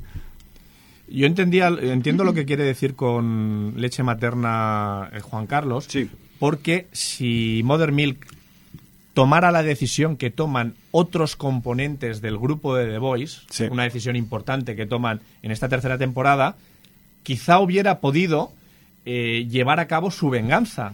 Pero entonces yo pienso que precisamente esa relación que tiene con su hija, que teme perder, eh, es lo que le refrena a no llevar la venganza al terreno que sí te- se atreven a llevar eh, otros personajes. Está- Estoy de acuerdo por un lado, pero por otra parte no se sostiene. Porque incluso habla de que se está medicando, ¿eh? Sí, correcto. Lo Sí, además, el, lo hace en el alguna escena. Frenchy, Frenchy se lo recuerda de vez en cuando. Tal cual. De hecho, Frenchy también se medica, pero de otra forma. De otra manera. O sea, además, esta temporada y más muy que nunca. explícita, y muy tope, explícita. tope, Y luego de- decir, recordar que ya hablamos de los dos primeros o tres primeros capítulos. Sí, de los dos. Y hablamos de, de nuevos personajes. Eh, hablamos de dos personajes mm, que entroncarían un poco con dos personajes significativos de, de los Vengadores de Marvel. Eh, por su plantación o por comparación. Igual que Homelander sí, sí, clar- sí. claramente es un Superman, ¿no? Sí, sí, sí. Pues uno sobre todo destaca esta temporada, no vamos a decir el nombre del actor, porque si no sabríais quién es, pero es un personaje que bueno, que va a tener una importancia capital en toda la temporada y que la verdad es que va ganando peso a medida que va Sí, transcurriendo la serie. Muy, muy buena interpretación de este actor. Lástima que no lo podamos decir su nombre, pero Bueno, que sepáis que, decir, sepáis, ¿no? que, Pero que sepáis pues- que hace una gran interpretación. Eh, ocupa un poco ese nicho conceptual que en la temporada do- en la temporada 2 tenía Stormfront. sí. Eh, que era otro personaje que no había estado en la temporada 1 y que en la 2 pues, eh, pues lleva bastante parte de la fiesta que hay en la temporada 2, pues bueno, este nuevo personaje, que no es nuevo, sino que es viejo, pero que es Sí, nuevo, pero que es nuevo porque que no lo es conocíamos. nuevo en la, en la serie porque no se había desarrollado, pues eh, tiene un peso primordial y de hecho pues es, es el personaje que quizás haya generado las mayores expectativas argumentales en la serie y que quizás a mí personalmente como espectador me hayan conducido a un pequeño desarreglo o decepción con el final que ha tenido la temporada. Porque, y me explico conceptualmente y sin hacer spoilers, Venga. porque en el desarrollo de la trama de esta temporada 3, con este nuevo personaje, se han abierto algún tipo de posibilidades a nivel argumental que nunca eh, se podrían haber barajado si no es por la presencia de personajes como este nuevo. Y eh, después de algunas idas y de algunas venidas, pues resulta que esas expectativas pues no eran tales expectativas porque eh, pues todo lo que pasa en el capítulo final, con todos esos, vamos a llamar, eh, cambios de opiniones que tienen algunos personajes, varios personajes a la vez en un mismo capítulo, cambiando de opinión respecto a lo que han opinado en los anteriores siete capítulos, pues a mí me ha un poco descolocado. Pero claro, esto tiene una explicación eh, fuera del argumento y es que evidentemente pues no puedes matar a uno de los eh, personajes más potentes que tiene la función. Yo diría que incluso pues una de las gallinas de los huevos de oro que tiene la serie, porque si no, la temporada 4 no sé qué acabarían haciendo. Ya. No sé si me entendéis, Sí, ¿no? te entendemos. Sí, perfectamente. Pero sí que, eh, pues, mm, después de visionar el capítulo 8, pues sí que dije, "Ah, eh, no os habéis atrevido. Pero claro, no se pueden atrever, más que nada, pues por eso, porque la serie debe seguir, ¿no? La No sé. serie debe seguir, yo creo que se ha expandido también. Pero, pero es que además, luego, el final final te da mucho juego. Muchísimo. Claro, O sea, ahí tienes The Omen. Sí, o... ¿Me entiendes por dónde sí, voy? totalmente. O sea, ahí tienes la tienes, The Omen y tienes al pelirrojo del que hablábamos antes de entrar en antena. Ese pelirrojo que era antes presidente de Estados Unidos. Eh, es ese rollo al final. Ese rollo, pero desde el punto de vista superheroico. Entonces, claro, eso es un, también es, es una puerta que ya llevamos eh, transitando un rato en esta serie, pero yo creo que ahora ya se va a volcar por ese lado, ap- aparentemente. Que por cierto, eh, Emilio me mira como si hablara demasiado críptico. No, no, no, Si no. quieres, eh, No, no, no. repito alguna cosa No, que igual. en absoluto. que a veces igual yo también me pongo ahí No, no, no, jeroglíficamente sí, sí, sí, sí, ¿De qué hablas? Incluso hemos llegado a ver escenas paralelas con ciertos acontecimientos que hubo en el Capitolio y tal. sí. Por ejemplo. Sí, Claro. sí, sí. Te entiendo perfectamente. Claro, claro. Vale, vale. Vamos a decir algo del, del niño. Del pelirrojo, no. No. ¿De, Yo de lo- cuál niño? Lo que quería decir es que, esto no es un spoiler, se abre una trama rusa que ya eh, se podía Intuir. presumir en la segunda temporada. Sí. Y a mí me hace gracia porque emparentamos al personaje principal nuevo que aparece en esta tercera temporada con un superhéroe de Marvel no voy a hacer spoiler, pero es que es una mezcla de ese superhéroe con uno de sus mejores amigos. Sí. Porque, Sí, claro, sí, me temo que está sí. toda la historia del otro Sí, sí, personaje. Y de eso hablamos, creo, un poco Pero ligeramente podemos la otra el vez. título de la otra película, ¿no? ¿O, qué? O o no- ya no sería tan críptico. No, sería un spoiler. Sí, vale. Yo que soy muy cortito, yo seguramente no lo pillaría si estuvieran escuchando. Si me permitís, yo no hablaría de, de spoilers, sino tan solo diré que esta temporada me- a mí me ha parecido una temporada de subtramas, de desarrollo de secundarios. Bueno, sí, también. Se ha Hay un- promocionado, hay un ha habido argumento una promoción. principal, obviamente, con el señor que ha dicho este caballero y tal, pero que en esta temporada han aprovechado para hacer un desarrollo de personajes secundarios, ya sea la Kimiko con el Frenchy, Sí. ya sea el problema personal de LM, LM el negro, Sí, leche materna. eh, leche materna, ya sea eh, la misma Starlight, la ¿no? misma También. Starlight, con lo, con lo que sufrió en su pasado. O sea, Sí, sí, sí. eh, han mantenido lo que es el, el argumento central, pero han aprovechado para desarrollar, a mi gusto, de forma correcta, eh, subtramas. Desde la, hay una subtrama, que no es spoiler, pero que es eh, eh, la relación entre mm, Frenchy y la Kimiko, que es como si fuera el lobezno en mujer, que es una mujer muy salvaje, eh, en busca de la normalidad.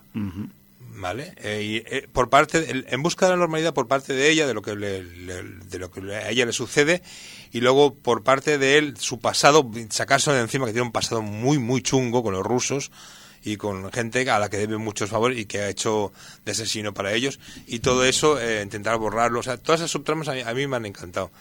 Eh, también la relación entre Starlight y Hughie, en la que era algo idí- idílico entre los dos y cómo a través de cierta cosa que sucede en esa temporada que utiliza cierta gente que de- deja el cerebro como lo deja la otra se da cuenta que no es, es un simple adicto que no es que no es que más que no era acción reacción lo que lo podía tomar sino que realmente Hiwi es así de idiota Eh, Hay- ¿qué más? ¿qué más Hay relaciones? conceptos sub, subtram- subtramas, pero yo Mm. también diría subtraumas. O sea, También. traumas, también, luego el, sea, el- la el- gente está luego- traumada en perdón, esta serie. Por ambas partes, por el lado de los buenos, entre comillas, y por parte de los malos, entre comillas. Por parte de los malos, la subtrama de, Atra- de A-Train. Por Que no- ejemplo. que no puede correr porque le peta la patata y tal y que cual, y que al final dentro de su, de- quiere agradar a su gente y hace lo que hace y... y- Me parece o sea, súper interesante esta subtrama. Claro, a nivel eh, es- afrocentrista. Tocan todos los palos. ¿Qué más? Eh, luego, por ejemplo, el episodio número 6, que es... El famoso seis. El famoso 6, Jordi el 6. en el que, en el que bueno, mm, no sé si se puede llamar el nombre, se puede decir Sí, el nombre, se puede decir. se Se llama puede no jodas. Herogasm. El, el, el, El, heroi- orgas- el orgasmo de los héroes. el heroico orgasmo. Que Exacto. es una, una ida de olla de, de- de- de episodio, ¿vale? Y, Eh, ida de olla, pero en el que pasan, Pasan cosas muy importantes. Cosas muy interesantes a nivel argumental, Exacto. Emilio, y que eh, a priori se supone que iba a ser un capítulo que llevaba un aviso al principio eh, del capítulo, eh, pues por, si acaso contenido. había gente que se podría molestar o ofender por cosas que pasen, como si no se pudieran haber ofendido con lo que pasa en el capítulo 1 ya. Directamente, Pero- en los primeros pero- cinco o sea, minutos. pero bueno. la cabeza no ofende, pero que veas un pene o veas a alguien O veas- hacer Bueno, es que en el capítulo 1 lo que pasa Claro, es muy ya, sexual ya, también. ya, sí. Claro, pero- pero... la cuestión es que el capítulo 6 es un capitulazo, pero no por ser explícito, sino por todo lo que ocurre y todo lo que desarrolla en otras, en la mayoría de subtramas que se habían estado un poco, pues, eh, llevando en crecimiento en los capítulos anteriores y que un poco no sé si decir explotan, porque aquí se explota en casi todos los capítulos alguien o algo, pero muchas muchas situaciones y muchos y muchas eh, subtramas que se iban hilvanando aquí se acaban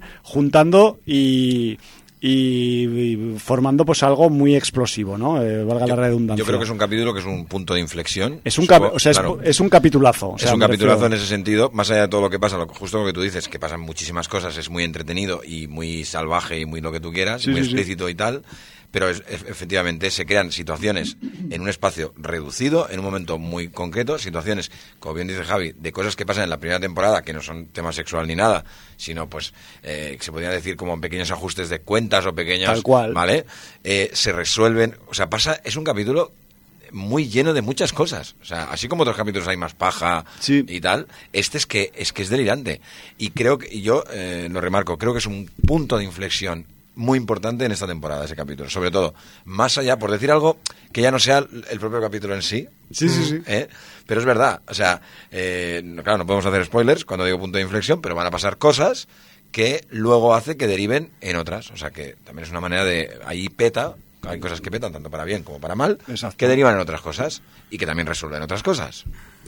Exacto, y quizás también, pues a mí, eh, pues algunos de estos eh, hechos que vemos en el capítulo 6 fueron los que me llevaron a pensar que quizás el final de la temporada iría por algún derrotero distinto de por los que ha ido finalmente. Pero bueno, no pero, sé. pero yo, por ejemplo, en eso no estoy de acuerdo, porque Ya. precisamente en ese punto de inflexión, ya lo que, tú- lo que todos pensábamos al principio, en ese capítulo, ves que, hostia, pues la cosa no era tan Claro. sencilla, la cosa se va tal. Con lo cual, le veo más sentido, tal y como ha acabado la temporada, a partir, para mí, ¿eh? a partir sí, de sí. ese capítulo, precisamente, que es cuando empiezas a ver las orejas al lobo, vamos a decirlo así. En este, en este programa encriptado que estamos haciendo. Críptico. Dentro de las subtramas de relleno que ha, nom- que ha- ha nombrado este hombre, eh, habría que hablar sobre la eh, American Hero. Es decir, ese concurso que De supers. crea de, Ay, super- sí. de supers. Eh, bueno, de hecho, el patriota ya, ya, ya se huele a tostada que quieren ir a por él y ya va cambiando. Él es muy listo. Parece muy tonto, muy histrónico, muy, pero es muy listo. Es que puede escuchar a hay un momen- cualquiera. hay un momentito Claro. de la serie en, en el que en directo nombra a Luz Estelar como su novia oficial y ella ni se lo espera. Claro, claro. A traición. a traición. A traición. Pero eh, luego lo de los personajes que de- el- es que es, eh, hay, hay mucha crítica. ¿Te acuerdas que en, dentro de American Hero mm, hay la monja superdotada, no sé qué, hay una monja gri- griega, una monja no sé qué, hay una chica negra curvy, está el señor mexicano que se llama Supersonic, Sí, ¿eh? que es el ex no, bueno, ex compañero, Sí, Un antiguo rollete, rollete de, de Rollete, que- Starlight. que es una especie como de Backstreet Boys, Sí. que, que- que En la baila época. y tal y que cual. Un O guapero sea, latino. Sí, sí.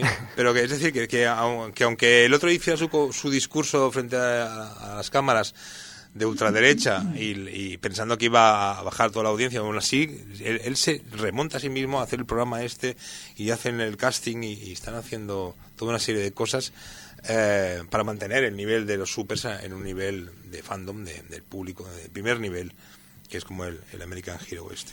Es, es que Totalmente. el- el- la baza que juega Homelander esta temporada es que se va dando cuenta de que la gente es idiota. Y como la gente es idiota, él puede hacer cosas que pensaba que no podía hacer. Por temor a que descubrieran que, que, era No, malo. por- sim- simplemente por, por, por temor a perder popularidad. Claro. Claro. Y se da cuenta de que la gente acepta cosas, comulga con ruedas de molino. Y dice, hostia, pues si realmente la gente comulga con ruedas de molino... eh, Voy a darle ruedas de pues molino. van a tener ruedas de molino y ya está. Unos Es es que- círculos de piedra de dos metros de diámetro. Supongo que te refieres, entre otras cosas, a la última escena. Esa Es, clarísima, por ejemplo, esa clarísima. Bueno, más que la última, No, en, No, no, no solo la última, primeros- ¿eh? pero la, o a- la última es como si no te ha quedado Sí, claro, ¿no? sí, Si sí, no te ha claro, Pero pero- ya, ya tiene una escena parecida Claro, llega una- capítulos la- la- antes. la- O asumir. Juan Carlos, asumir públicamente algo que en la temporada 1 hubiera supuesto un escándalo. Claro. Y ahora es pues algo que eh, muchos de sus seguidores apoyarían. No, no solo eso, en el final de la temporada 2 hay una cosa que a él le frena completamente y, y que ahora le daría exactamente lo mismo. No, y lo dice, y de hecho lo dice. la- Claro. la Él lo dice, es que, es que me la suda, o sea, o sea ahora os, os lo vais a comer con patatas. Ya Bueno, está. de hecho, de hecho utiliza esa amenaza que tienen contra él de algo que pasó, que sucedió en un Sí, sitio. de sus trapos sucios. Eh, la amenaza es decir, era, era tú públicalo, hazlo y verás lo malo que soy. No, no, o sea, no, no- si lo publicas y me haces daño a mí, verás en lo que me convierto. Verás en el tirano, en el dictador que me voy a convertir. Claro. Porque voy a matar a todo el mundo. O sea, realmente es que eh, parece tonto, pero no lo es. Es que no. Él se va creciendo. Yo creo que Sí. el personaje, conforme lo vas presionando, porque no te queda otra, Incluso con los. no cortando el rollo, No, conforme lo vas presionando. Porque cortar el rollo no puedes, no se No, puede. no, No, no, no. se puede. Incluso con todas las. Ah, se va creciendo, se va creciendo y sí, sí. no- Claro, lo que pasa que es lo que pasa con los psicópatas. A los psicópatas intentas seguirles el juego para que no se descontrolen. Pero ¿qué haces con un psicópata que es tan poderoso y que además es suficientemente inteligente de darse cuenta cuando le estás siguiendo el juego y, y- y- y que ve que no te necesita ya? Y va tres pasos por delante. Claro, evidentemente. Entonces, eh, ese es el problema que tienen con Homelander. Sí. Dicho esto, eh, a mí me parece también muy interesante el capítulo 7, porque a lo mejor no pasan tantas cosas como el capítulo 6. Está muy bien. Pero es un capítulo que está muy bien porque ya define las tramas de cara a ese capítulo final y además tiene un final que, que ya me salió la gente por las redes, lo sabía, lo vi venir, o sea, de verdad, iros a la puta mierda, gente que sabe lo que pasó en el sexto sentido, hostia, de verdad, siempre, siempre están las listas y los listos que tienen que decir, hostia, yo lo sabía, esto lo sabía, desde el capítulo 2. Bueno, pues vete a la mierda, yo no lo sabía. Claro. Pues yo no lo sabía. Bueno, pues tampoco. Te dan y lo, un, que, y lo del puto sexto final. sentido tampoco lo sabía. lo Yo tampoco. Bueno, pues te dan un puto final de culebrón venezolano, venezolano. Pero es que está muy bien. Claro. Porque es que, eh, bueno, pues si has visto Topacio, Rubí, cualquier serie de estas, ¿no? La Dama de Pues dices, Rosa. Pues me has dado, sí, me has dado. No, incluso también pues los culebrones yanquis estos de Falcon Crest. o pues, bueno, yo lo he dicho porque Sí, los sí, jefes sí. de los, ahora los culebrones son todos turcos. Exacto. ¿no? Bueno, O sea, pues van cambiando igual. de geografía. Pero bueno, aquí tenemos, la fama se la llevó el culebrón venezolano. Sí, ¿no? por Pues ejemplo. es final de Entre culebrón otros. venezolano, pero joder, es que además te deja el culo torcido, te da pie al capítulo 8 y te da pie al capítulo 8 a todos esos cambios que tú dices. Porque Sí. cuando tú piensas que va a ir por un lado, pues dices, hostia, no. No, no, es que no. es un motherfucker, ¿no? Teníamos, tenemos unas en la manga que es el culebrón venezolano. En fin. De hecho, todo. hay, hay una, hay una Me acción. parece genial por eso, ¿eh? También. No, no, a mí me pareció brutal. Hay una acción eh, que hace Billy Butcher, el carnicero, que la hace para defender a cierta persona, para que no sea objetivo de nadie, y hace algo con esa persona eh, que se vuelve en su contra, porque realmente lo que hace es destapar la naturaleza de esa persona que en el último episodio, con lo- el acto que tú has dicho, sonríe como un cabrón. Pero eso es lo que no queríamos decir, eso es lo que he No, dicho no, yo de Omen, no, coño. No, no, ya, ya, ya, lo sé. Pero te estoy diciendo que, que, que es curioso como eh, eh, in- intentaba, no, intentaba el carnicero proteger a cierta eh, persona, A cierto ser. a cierto ser. No y- sabemos si es y- persona o ser. Ser y, bueno, eso. ¿Tú, tú Es sabes el, el viejo dicho de, de casta le viene al galgo?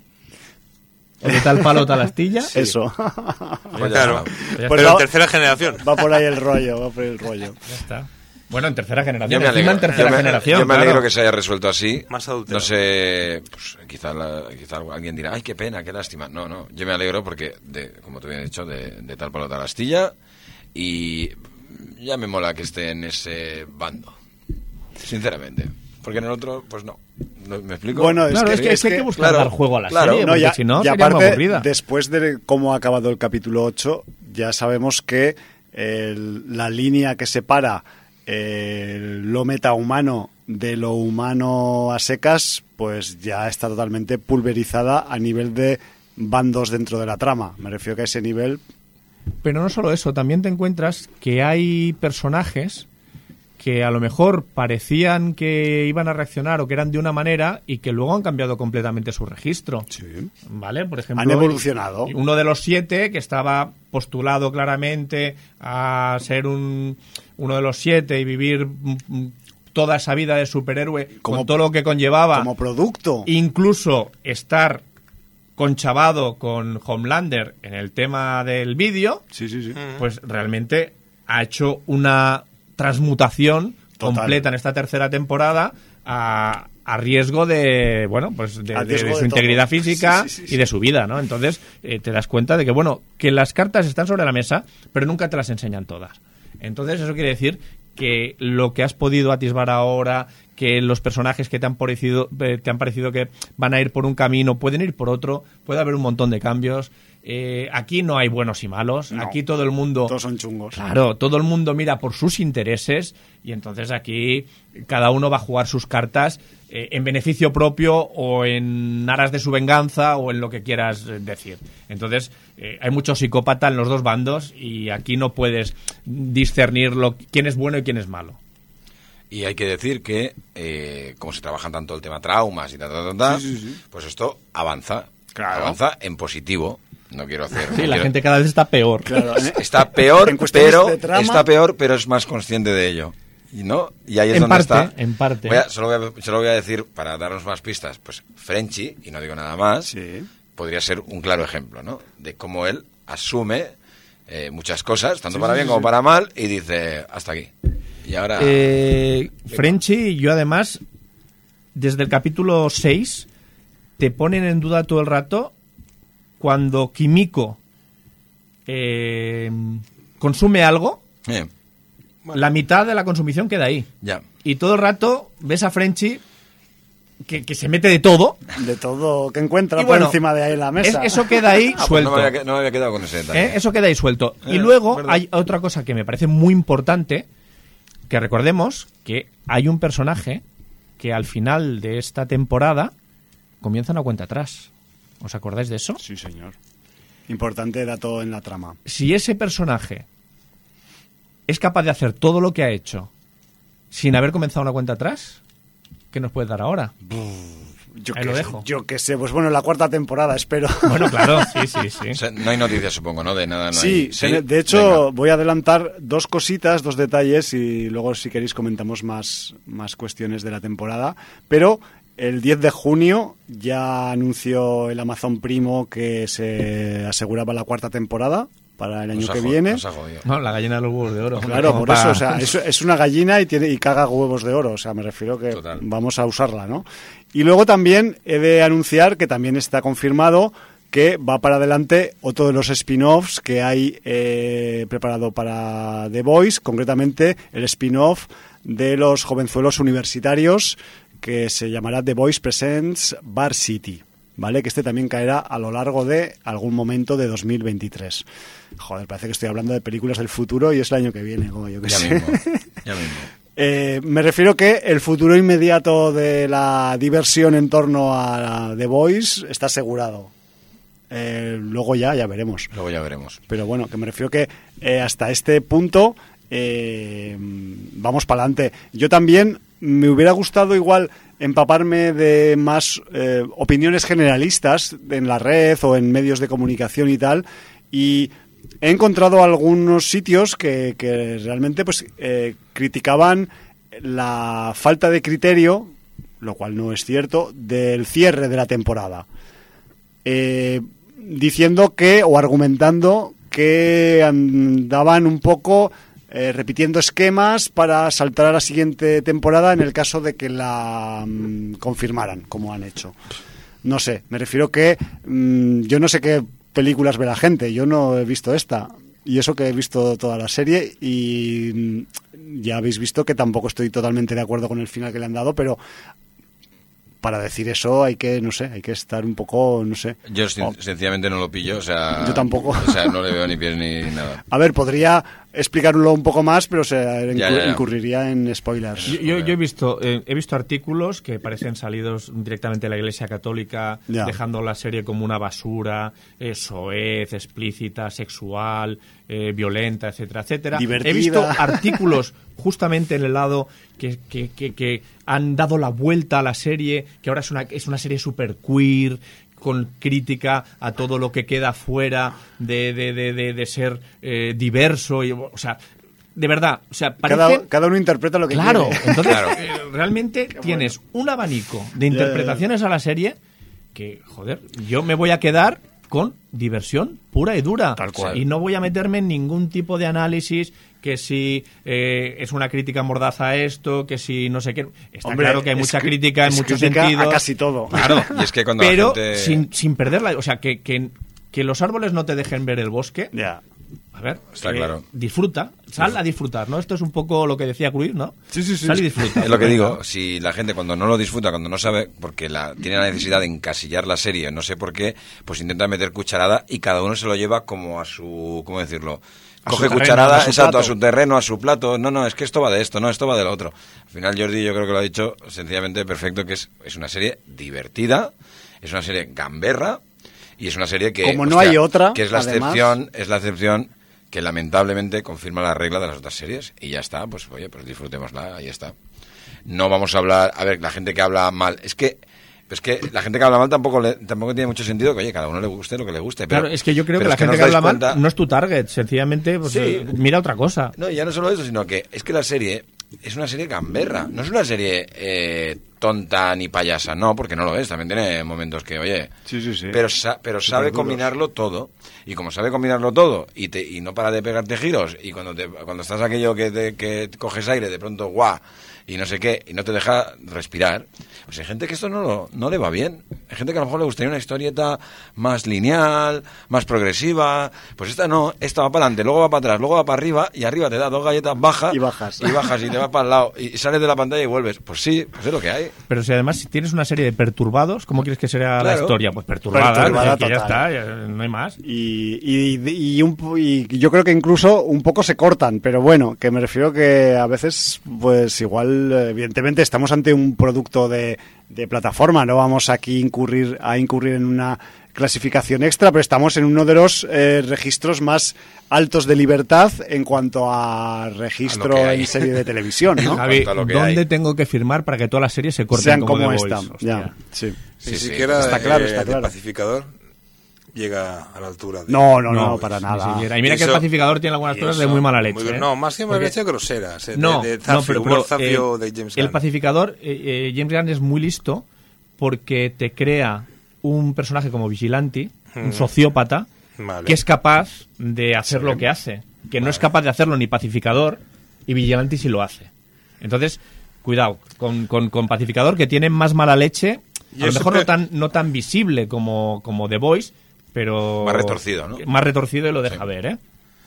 Es que si hablamos de pacificador, te diría que el papel de vigilante este es, eh, es para bonificar a pacificador. No, porque en un claro. principio era, eso está clarísimo un porque- malnacido, Claro, un más- el, pacificador de, Para que te caiga de la bien. película, el pacificador de la película no tiene nada que ver con el pacificador que acaba la serie. Claro, claro. Sí, sí. Te lo pacifica. Mira, nunca mejor dicho, te lo pacifica. El papel del Te pacificador. lo tranquiliza, ¿no? El vigilante al Te otro. lo hace bueno. Bueno, lo, lo hace menos malo.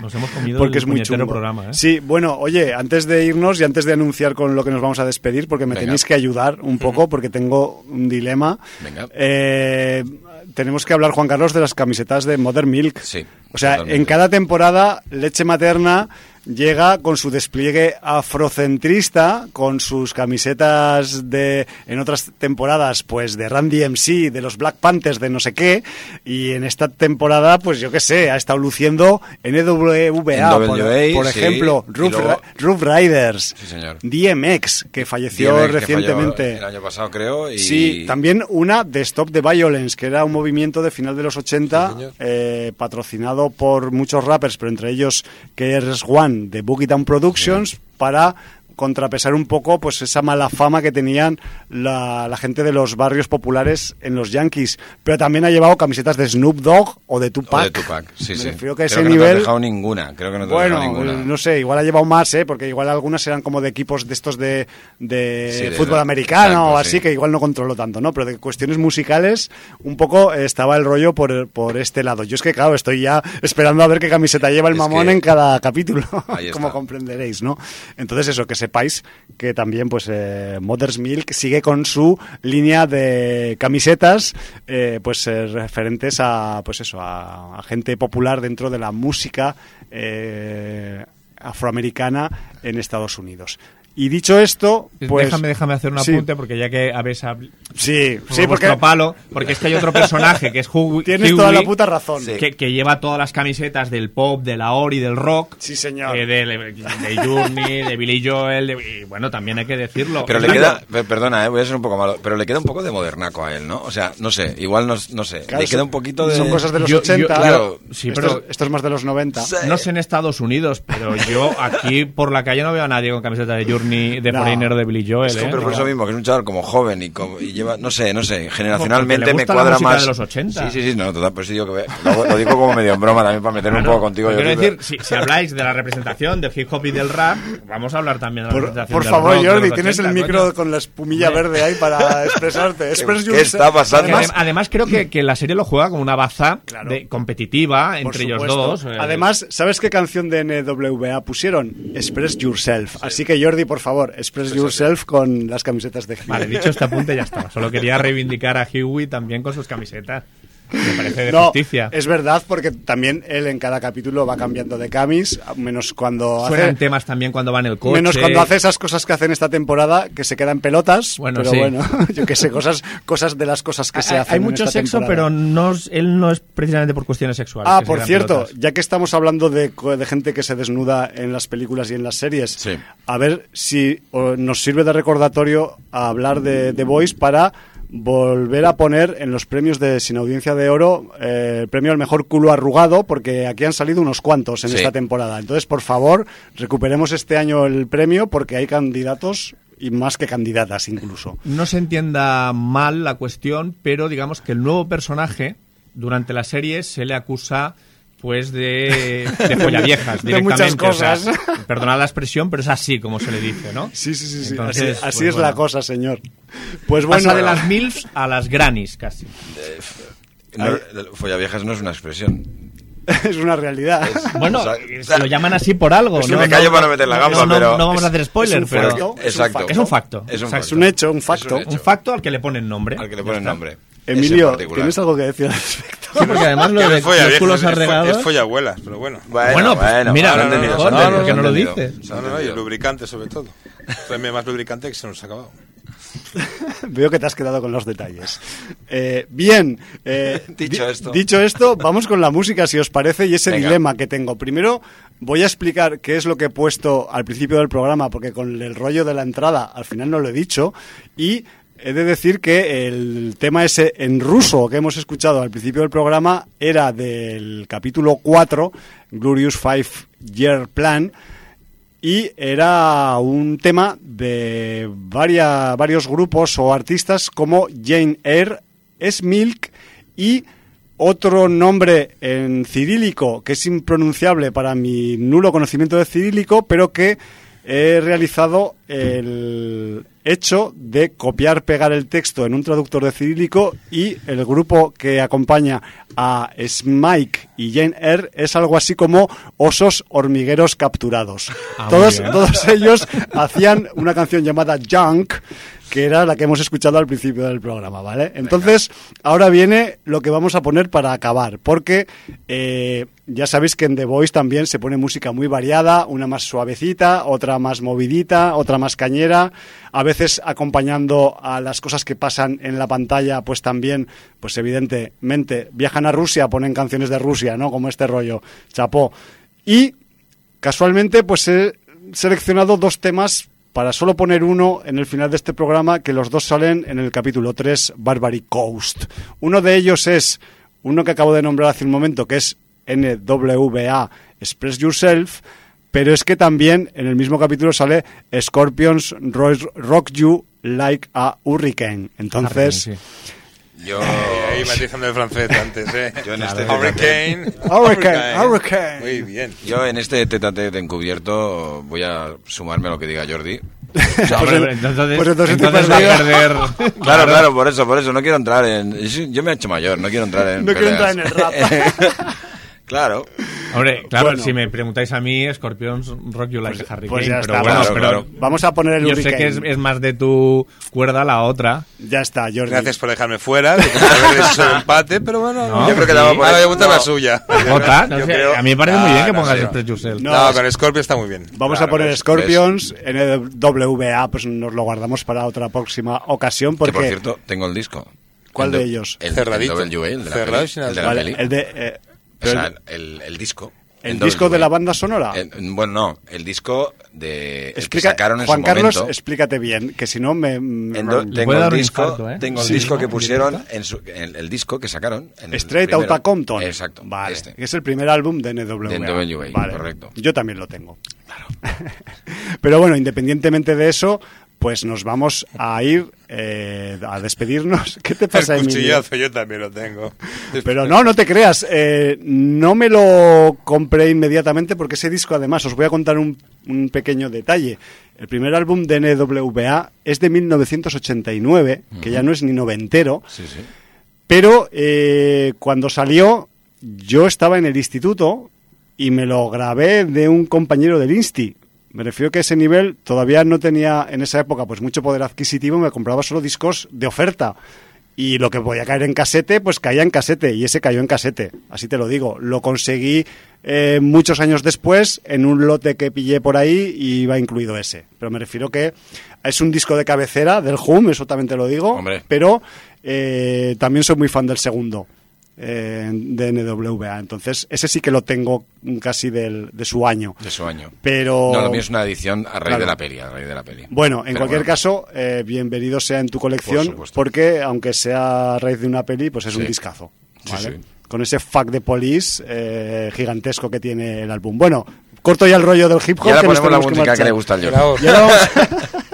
Bravo. Y ahora vamos, este a poner, vamos a alemán, poner un poco de heaviata alemán que a mí me ha hecho gracia pues que unos yanquinosos eh, cojan también pues rock de países europeos, de Rusia, de Alemania, para eh, ilustrar un poco pues esas aventuras de esos humanos y de esos metahumanos que tenemos en The Voice. Así que con Rock You Like a Hurricane de los Scorpions es como nos vamos a marchar esta tarde, noche de sin audiencia. Así que, Bala Morgulis. motherfuckers de The Voice. O sea, es que no podía decir otra.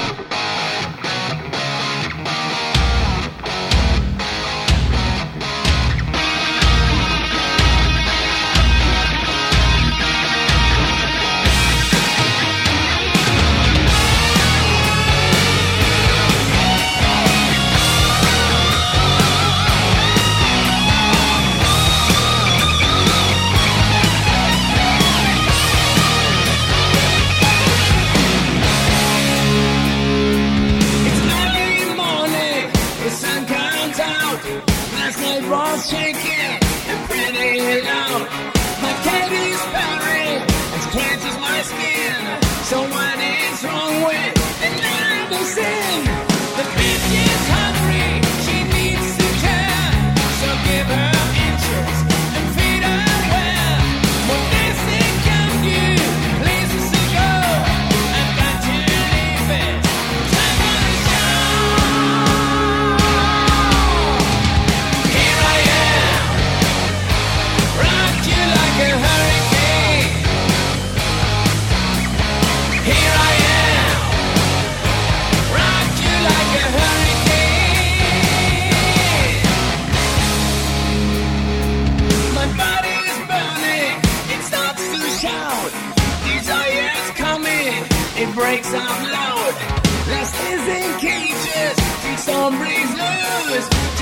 to me.